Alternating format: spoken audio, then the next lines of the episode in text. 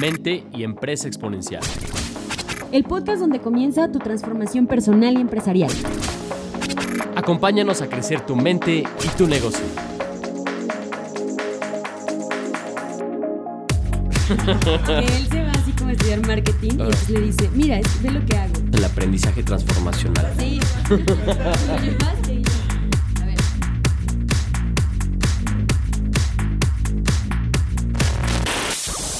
Bienvenidos a Capital Emprendedor. Mi nombre es Laura Cortés. Mi nombre es Alejandro Valdés y nosotros en Innovarte y en Capital Emprendedor ayudamos a los empresarios y dueños de negocio a que puedan profesionalizar a su empresa y expandir su libertad personal.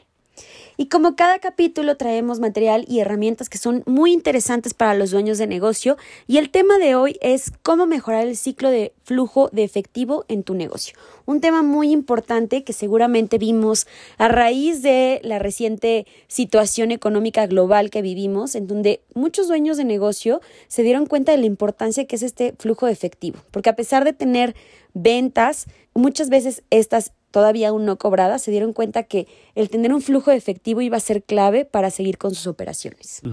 Sí, por eso esta frase es tan importante. Las ventas son vanidad, la utilidad es realidad y el flujo de efectivo es el rey. Es decir, realmente el flujo de efectivo, el free cash flow, el efectivo libre de operación que genera tu negocio, eso es lo más importante, incluso más importante que las utilidades, porque puedes ver un estado de resultados donde se vean plasmados grandes ventas y una muy buena utilidad, pero no se ha cobrado el dinero. Entonces, el dinero todavía está en el bolsillo de los clientes y bueno, esto hace que no haya capital de trabajo, no haya flujo de efectivo. Por eso lo importante justamente es este, este ejercicio de cómo mejorar el flujo de efectivo, que tengas free cash flow disponible en tu negocio para capital de trabajo o para pago de dividendos o reinversión.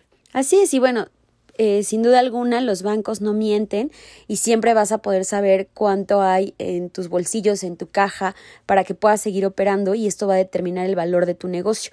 Cuando se trata de medir la salud de tu negocio, recaudar fondos o solicitar un préstamo bancario, es muy importante que puedas entonces revisar cuál es tu flujo de caja.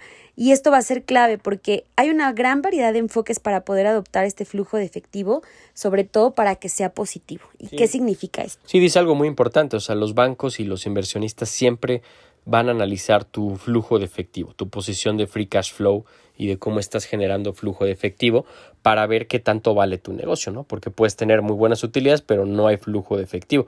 Y recuerda que si se acaba el flujo de efectivo, pues se acaba el juego, ¿no? Eso es un tema muy interesante. Y bueno, vamos a hablar de un indicador muy importante que te va a ayudar a monitorear justo este ciclo de efectivo, que este indicador eh, te va a ayudar a medir cuánto tiempo se tarda en regresar a tu bolsillo cada peso que tú gastas, es decir, en renta, inventario, marketing, nómina, etcétera, este ciclo, qué tan efectivo es y cuánto tiempo tarda, te va a ayudar entonces a saber con qué facilidad puedes seguir operando. Sí, o sea, cada peso que tú inviertes en tu negocio, cuánto tarda en regresar a tu bolsillo. Hay negocios donde pues tú pones un peso, estás pagando, por ejemplo, nómina y no has cobrado y sigues metiéndole dinero al negocio y el dinero no regresa a tu bolsillo. Eso significa que tienes un ciclo de flujo de efectivo negativo. La clave es que tengas un modelo de negocio que te genere un flujo de efectivo positivo. Pongamos un ejemplo, esta empresa que tiene un gran ciclo de efectivo que es Walmart. Walmart, por ejemplo, eh, le cobra a los clientes cuando la pues en el momento que lo compras, ¿no? En ese momento terminas, pasas por la caja y tit, suena y ya te cobraron. Exacto, o sea, el cliente en el mismo momento que llega le está dando dinero a Walmart. Sin embargo, Walmart le paga a los proveedores aproximadamente 90 días, es decir, ya tiene 90 días de flujo de efectivo en lo que en lo que pues tú le pagaste y le paga 90 días. Otro punto importante es que los inventarios que tiene Walmart en sus tiendas, pues normalmente se pagan hasta que el hasta que básicamente se venda el efectivo, Entonces los inventarios eh, son del cliente, por lo que no tiene que pagar dinero, básicamente no paga por el dinero que está en el inventario. Y finalmente el resultado de esto es que Walmart tiene un ciclo de efectivo muy bueno, ya que recibe dinero en el momento, pero tiene hasta 90 días para devolver ese dinero a los a los proveedores y esto hace pues básicamente que puedan financiar incluso el crecimiento. Sí, muy interesante, ¿no? Yo creo que el objetivo de un negocio pues tiene que ver en que puedas generar estos ingresos antes de que necesites gastarlo, que es justo el flujo de efectivo positivo.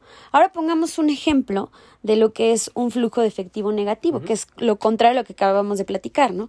Imagina ahora que tienes una empresa en donde cada venta que realices te lleva a tener 30 días para producir y entregar los productos que vendiste, es decir, ya lo vendiste, ahora voy 30 días en lo que lo produzco y otros 30 días en lo que facturas y cobras, que normalmente es lo que encontramos en la pyme promedio mexicana. Y esto significa que tienes que financiar entonces a tus clientes pagando esa mano de obra, los materiales y todos los gastos operativos durante esos meses hasta que finalmente se pagan, que normalmente son esos dos meses. Independientemente de giro en el donde estés, es muy probable que pues te tomes todavía mucho más tiempo y lo que sucede con esta situación es que entre más vendes, pues tienes menos dinero, menos dinero te queda. Sí, totalmente, porque tú tienes que estar pagando nóminas, materia prima, gastos operativos, gastos administrativos, mientras tú no has cobrado, porque van a pasar 60 días hasta que el dinero caiga, pero tú ya desembolsaste dinero. Y esto hace que cada que tú estés vendiendo, pues te quedes en una situación bien complicada, porque no hay flujo de efectivo. Este caso que mencionas, Lau, es un caso de flujo de efectivo negativo donde cada venta, para que el, dinero regrese, pues tú tienes que gastar mucho. En cambio, en Walmart, para, para, que ellos paguen, primero tienen que ganar mucho dinero del cliente, es decir, tiene un flujo de efectivo positivo.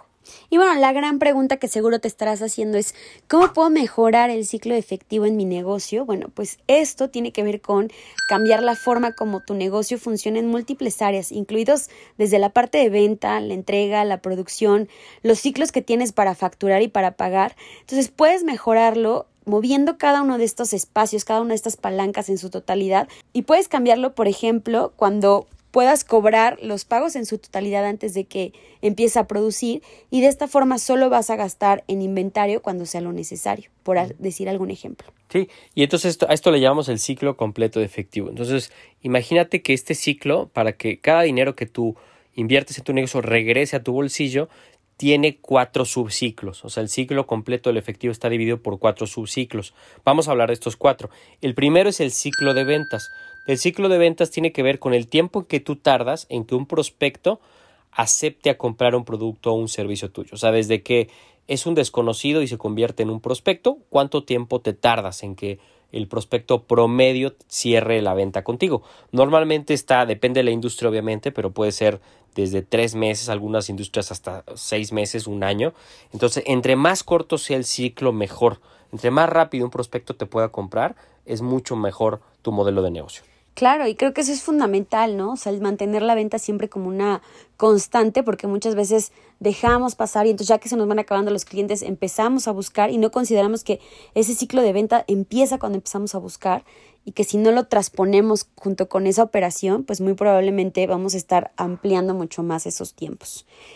El segundo ciclo es el ciclo de manufactura o de producción y esto se refiere al tiempo en que tarda tu empresa en producir los bienes, servicios que tú ofreces a tus clientes. Entonces ahí también hay un gran área de oportunidad en donde puedas identificar de qué manera puedes hacer tu ciclo de manufactura o de producción todavía en el menor tiempo posible.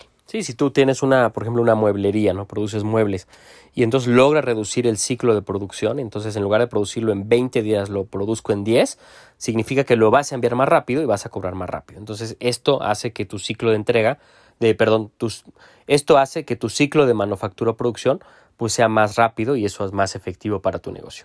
Vamos con el tercer ciclo, que es el ciclo de entrega, y esto es el tiempo que logras entregar el producto o servicio a tus clientes para que puedan beneficiarse. Muchas veces la producción ya queda, pero el tiempo que tardas en hacer esta entrega puede incrementarse y estos días son cruciales.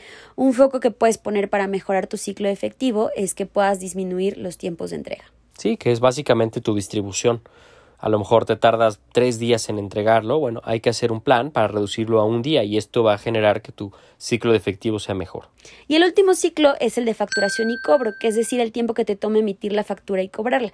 Que esto en realidad, aunque parece ser muy sencillo, muchas veces hay diferentes procesos que lo hacen mucho más lento. Entonces, aunque emitir una factura y cobrarla parezca una actividad de unos cuantos minutos, en ocasiones, tras después de papeleos y diversos procesos de grandes empresas, puedes tardarte entre 30, 60, 90 90 días y también depende mucho de las políticas de pago que tenga cada una de las empresas. Y esto es bien interesante, pero puedes mejorar muchísimo simplemente metiéndole disciplina a tu equipo. A veces facturan días después o no le ponen foco a eso y eso hace que cuando metas la factura ya perdiste 10, 12 días y ellas están perdiéndose 12 días de flujo de efectivo. Entonces, si tú te disciplinas con tu equipo y dices, a ver, vamos a facturar todos los primeros días para que entonces podamos cobrar más rápido, esto es una buena práctica, ¿no? Entonces, estos son los cuatro ciclos que componen el ciclo completo de efectivo. El ciclo de ventas, que es el tiempo en lo que tardas en que un prospecto te compre.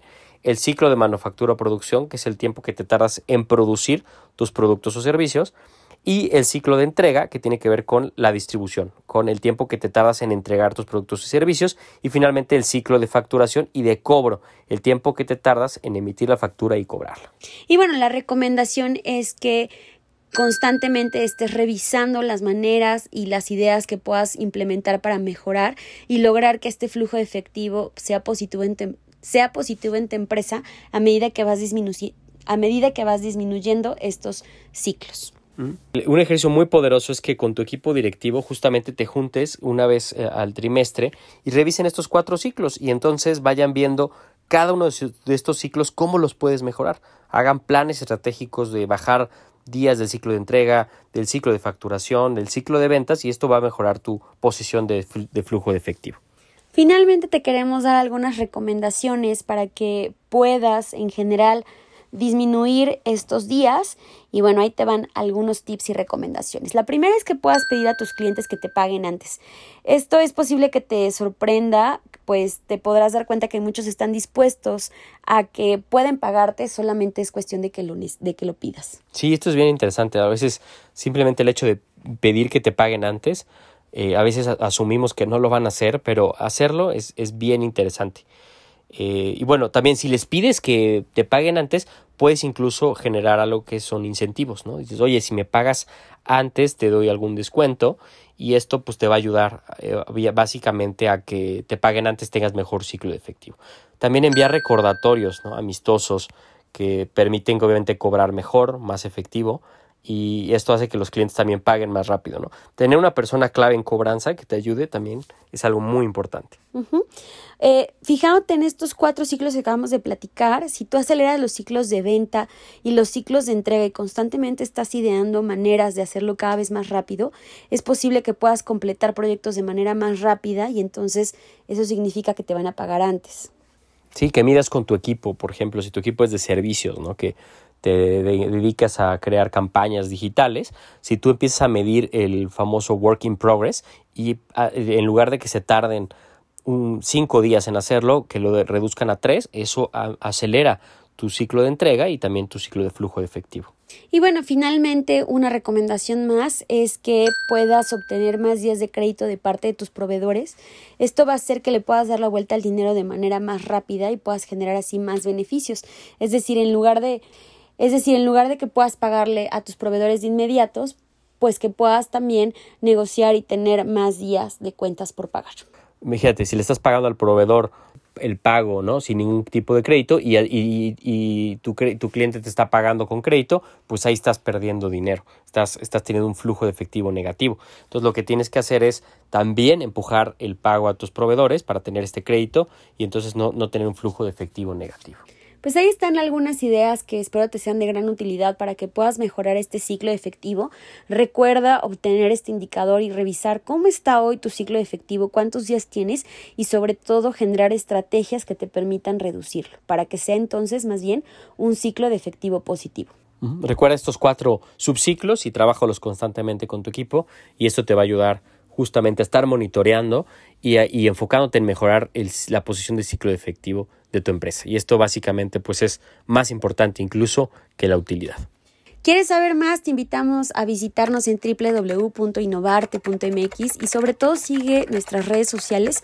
Estamos en Facebook como Innovarte, estamos en LinkedIn, estamos en Instagram como innovarte.mx y por supuesto sigue escuchando más episodios de Capital Emprendedor.